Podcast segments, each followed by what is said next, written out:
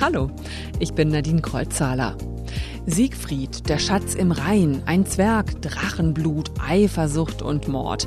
Die Nibelungensaga ist so blutrünstig wie urdeutsch. Warum sich noch damit belasten?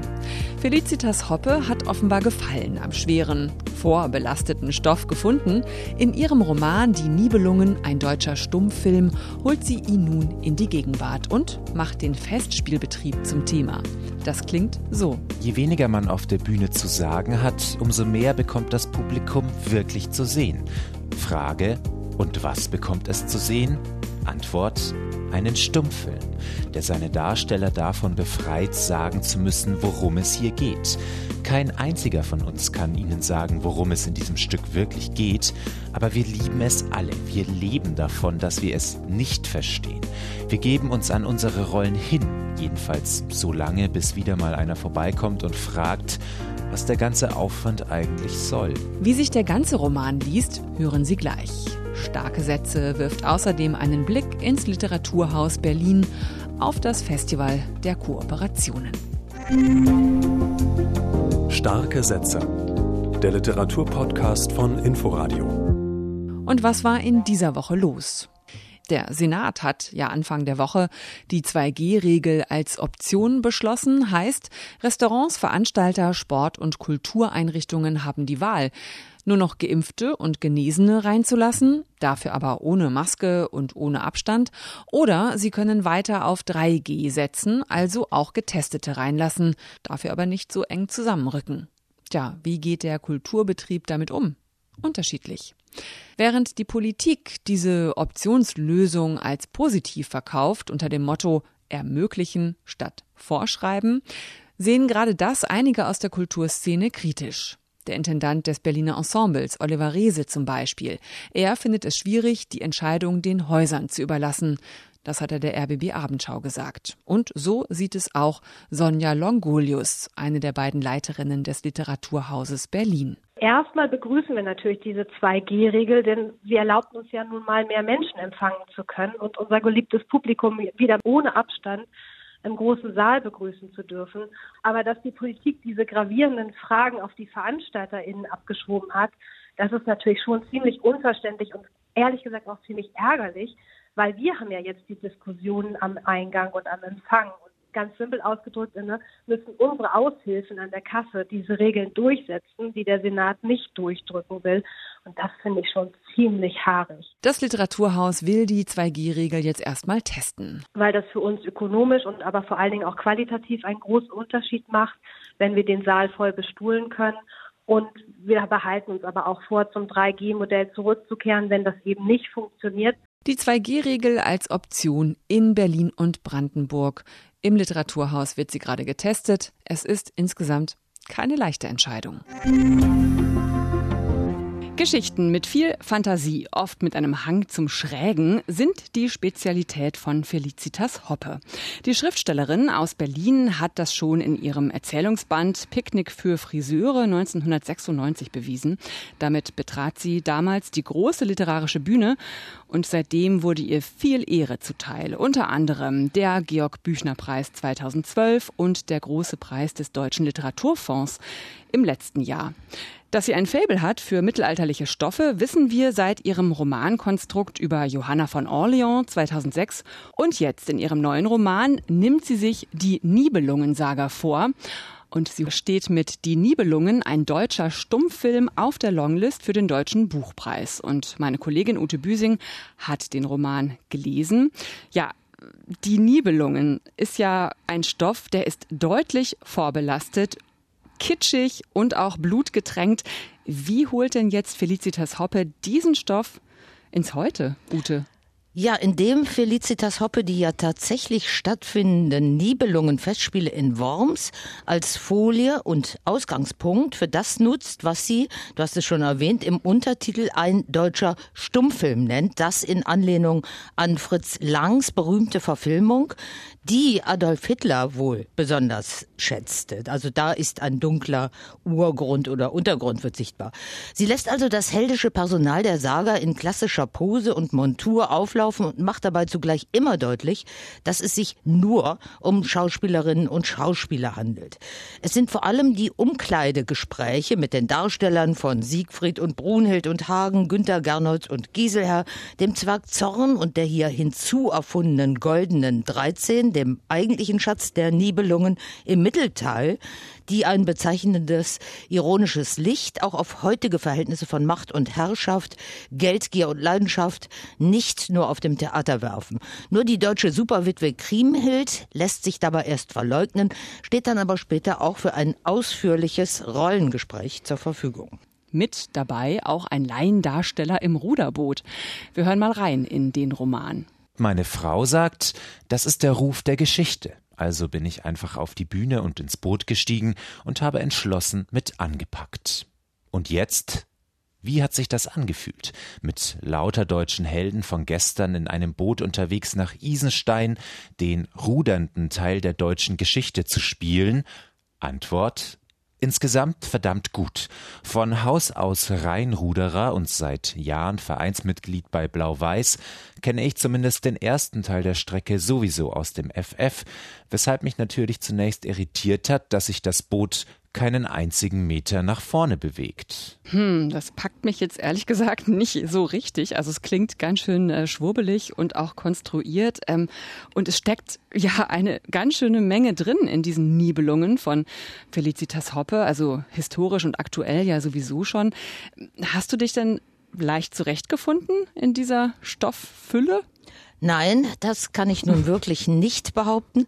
Ich habe lange gebraucht, sehr lange eigentlich, bis ich Zugang fand zu dieser doch sehr eigenwillig verspielten, extrem kunstbewussten und entgegen dem Untertitel, ein Stummfilm, auch ausufernd, ja fast geschwätzigen Nacherzählung. Mhm. Denn über weite Strecken setzt Felicitas Hoppe ja nur in neue wabernde Bilder zwischen Rhein und Donau, was schon in der Urfassung schwer genug zu verstehen ist. Sie selbst tritt dabei als Drehbuchautorin, stummer Zeuge im Beiboot und als reitender Bote in Erscheinung. Regisseurin des Events zu Worms ist allerdings die biedere Frau Kettelhut. Die heißt nun wieder wie der Filmarchitekt von Fritz Lang und dann wird im Abspann die Dramaturgie Quentin Tarantino zugeordnet und die Nacherzählung basiert real auf der Prosa-Übertragung von Uwe Jonsson, dem der Roman auch gewidmet ist. Also da sind jede Menge Referenzrahmen nochmal drin. Aber hallo, da muss man sich wirklich erstmal zurechtfinden. Ist denn der Stoff jetzt nur schwergewichtig und auch äh, ja schwer zu verstehen oder gibt's auch Humor, Passagen, die das Lesen vielleicht auch erleichtern?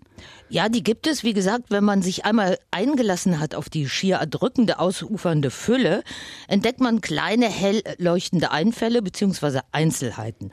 Der Tod ist zum Beispiel ein Laie aus Worms im Trainingsanzug von Woolworth und die beiden Liebesköniginnen der deutschen Geschichte, Brunhild und Kriemhild, werden auch bei Hoppe amüsant in den Zickenkrieg geschickt, auf einer Eisscholle in dieser Theaterinszenierung. An einer Stelle werden die Nibelungen gar mit Pippi Langstrumpf verglichen. Auch die ist tiefstes Vormittelalter. Okay. Lernen wir denn eigentlich auch was Neues über die deutsche Geschichte? Ich finde, wir lernen eher etwas über die Funktionszusammenhänge von Eventtheater oder Theaterevents im Spätkapitalismus, über Performance und williges Publikum, als über all die mythischen, kryptischen Verstrickungen unter Tarnkappen und in Drachenblut des schönen Siegfried und der Seinen und ihren Resonanzboden in der deutschen Geschichte. Zum Schluss noch ganz kurz, Ute, steht denn dieser Roman jetzt zurecht auf der Longlist des Deutschen Buchpreises. Also konntest du dem Ganzen doch noch Preiswürdiges abbringen? Ja, Felicitas Hoppe ist ein Name und hat eben ihren ganz eigenen Erzählstil, also eben sehr fabulier, kräftig, trächtig, nicht zu Unrecht, Büchnerpreis und mit dem Preis des Deutschen Literaturfonds gekrönt. Ja, kann man machen. Okay, vielen Dank, Ute. Felicitas Hoppe, Die Nibelungen, ein deutscher Stummfilm, ist bei S. Fischer erschienen. Und am 21. September, das ist der Dienstag, also übermorgen, da feiert Felicitas Hoppe abends dann Buchpremiere im Pfefferberg Theater. Wir schauen jetzt nochmal ins Literaturhaus Berlin. Da ist Freitagabend das Festival der Kooperationen gestartet. Ein Festival, das auf eine Idee von Alexander Kluge zurückgeht. Wenn man so will, ist er ja die menschgewordene Kooperation schlechthin. Einer der wichtigsten Intellektuellen, der sich schon immer für verschiedenste Disziplinen interessiert hat. Er ist Autor, Filmemacher, Fernsehformat-Erfinder, Rechtsanwalt und Philosoph und jetzt auch einer der Hauptprotagonisten beim Festival der Kooperationen. Das trägt einen sehr poetischen Titel, Der Elefant im Dunkeln. Das entstammt einer südostasiatischen Sage, erklärt Sonja Longolius vom Literaturhaus Berlin in der mehrere Menschen in einen stockdunklen Raum geführt werden, um ein Objekt zu ertasten und dann auch zu beschreiben. Und jeder von diesen Menschen hat aber eben nur eine begrenzte Fläche vor sich, die er oder sie erfassen kann. Und das Ganze ist eben nicht erfassbar für den einzelnen Menschen und nur gemeinsam können sie begreifen, im wahrsten Sinne des Wortes, dass es ein Elefant ist, der vor ihnen steht. Eine schöne Metapher ist das für das Festival der Kooperationen, das sich interdisziplinär und kooperativ den großen Fragen der Zeit nähern möchte. Es geht zum Beispiel um literarische Zusammenarbeit zwischen Afrika und Europa, um die Potenziale von Kunst und Wissenschaft im Dialog und um Film und Literatur. Es gibt Lesungen, Vorträge, Spaziergänge und heute zum Beispiel einen zwölfstündigen Kinomarathon im Cinema Paris in Berlin-Charlottenburg. Und über 130 Akteure aus den Künsten und der Wissenschaft, die, hier kooperieren mit äh, 20 Partnerinstitutionen in Berlin und Deutschland und Belgien. Das heißt, vor Ort hier würde ich jetzt einmal herausgreifen, dass wir gemeinsam mit dem hochschulübergreifenden Zentrum für Tanz kommenden Dienstagnachmittag um 15 und 17 Uhr eine Performance haben, die eben das ist auch Teil der Kooperation, nicht nur im Garten des Literaturhauses stattfindet, sondern auch im Garten des Käthe-Kollwitz-Museum und der Villa Griesebach. Also auch die direkte Nachbarschaft ist in die Kooperation mit einbezogen. Das finde ich irgendwie besonders schön. Zusätzlich werden alle Veranstaltungen auch gestreamt. Warum aber sind Kooperationen gerade in diesen Zeiten der Krisen und großen Herausforderungen besonders wichtig? Noch einmal Sonja Longolius dazu. Kurzes Stichwort natürlich die Klimakrise, aber auch das Thema Flucht oder Migrationsbewegung. Und das sind eben so globale Themen und die erfordern doch eine Kooperation, denn die können wir irgendwie lokal oder national vor Ort gar nicht alleine lösen. Und das hat eben auch die Pandemie gezeigt, dass es diese enge Verzahnung irgendwie gibt zwischen gesundheitlichen, sozialen und politischen Fragen. Und die Künste und die Wissenschaft, die praktizieren ja diese Interdisziplinarität schon total lange. Und irgendwie können wir der Politik auch zeigen, wie das geht. Das Festival der Kooperationen läuft bis zum 26. September. Morgen zum Beispiel sind Alexander Kluge und der Künstler Jonathan Mese im Gespräch zu erleben über Hagen von Troja. Einen Link zum umfangreichen Programm finden Sie im Netz auf inforadio.de. Zum Schluss habe ich noch was aus der Krimi-Ecke für Sie, was Spannendes zum Einmummeln auf dem Sofa. Ja, bei dem Wetter finde ich, ist das genau richtig. Eine der erfolgreichsten Krimi-Autorinnen aus Skandinavien ist Anne Holt. Weltweit hat sie mehr als 10 Millionen Bücher verkauft. Viele davon wurden auch verfilmt. Und jetzt gibt's was Neues von ihr. Ein Grab für zwei. Der Auftakt für eine neue Krimi-Reihe.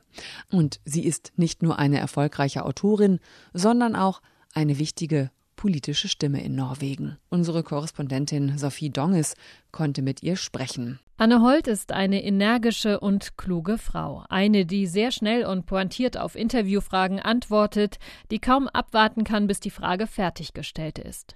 Und eine, die zu vielen Themen etwas zu sagen hat, die aktuelle politische und gesellschaftliche Entwicklungen genau beobachtet. Die Juristin hat zunächst als Journalistin gearbeitet, als Polizeichefin und auch kurzzeitig als norwegische Justizministerin. Seit 25 Jahren konzentriert sich Anne Holt nur noch auf das Schreiben. Das ist der Beweis dafür, dass ich eigentlich faul bin. Als Autorin schreibe ich jedes Jahr ein Buch und habe im Frühjahr und Sommer viel Freizeit. Sie ist gerne ein bisschen ironisch und oft humorvoll. Anne Holt scheint auch nach vielen Jahren noch Spaß an ihrem Beruf zu haben. Nun gibt es eine neue Ermittlerin in den Anne Holt-Krimis, eine ganz besondere Frau. Selma Falk heißt sie, privat wie beruflich am Tiefpunkt ihres Lebens angekommen. Eine spielsüchtige Rechtsanwältin, über die Anne Holt bereits mehrere Bücher geschrieben hat. Sie ist eine notorische Lügnerin. Es war toll, mit einer Protagonistin zu arbeiten, der man nicht trauen kann und die mit allem durchkommt. Außerdem hat sie bei allen Reality-Shows im norwegischen Fernsehen mitgemacht. Eine sehr facettenreiche Person. Aber auch ein sehr einsamer Mensch, der sich vor allen schützen will. Ein Grab für zwei ist der erste Band der Reihe, der in Deutschland erscheint. Selma Falk ermittelt im Umfeld des Profi-Skilanglaufs, ein Setting, das Holt nicht zufällig ausgewählt hat. We have this weird relationship with skis. Wir haben dieses merkwürdige Verhältnis zum Skifahren in Norwegen. Jedes Kind bekommt zum ersten Geburtstag Skier geschenkt.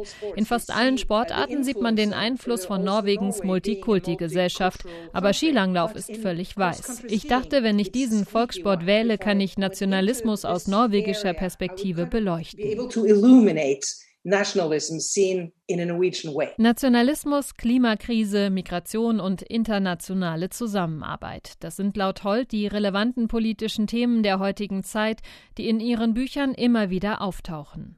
Es sind hochpolitische Krimis einer sehr politischen Autorin. Gerade erst hat Norwegen ein neues Parlament gewählt und natürlich erschien kurz zuvor ein Gastbeitrag von ihr zur Wahl in der größten norwegischen Zeitung.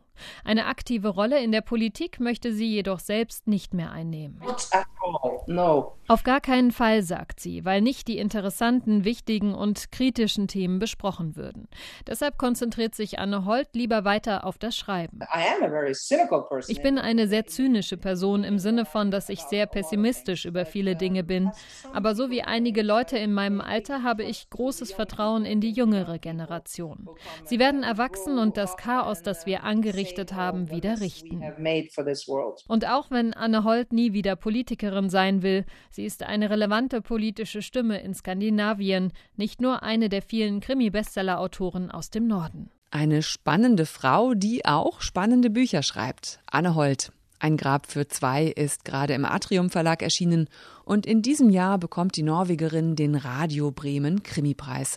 Er zählt zu den renommiertesten Krimipreisen in Deutschland bleibt noch der letzte, erste starke Satz. Diesmal möchte ich Ihnen diesen hier mit auf den Weg geben aus Der Nachtwächter von Louise Erdrich, ausgezeichnet mit dem Pulitzerpreis für Literatur. Lagersteinfabrik Turtle Mountain. Thomas Wascharsk nahm seine Thermoskanne unter dem Arm hervor und stellte sie neben der abgewetzten Aktentasche auf den stählernen Bürotisch. Nächste Woche dann mehr zum Roman bei Ute Büsing in den starken Sätzen. Ich bin Nadine Kreuzzahler. Tschüss, bleiben Sie stark. Starke Sätze. Der Literaturpodcast von Inforadio. Wir lieben das Warum.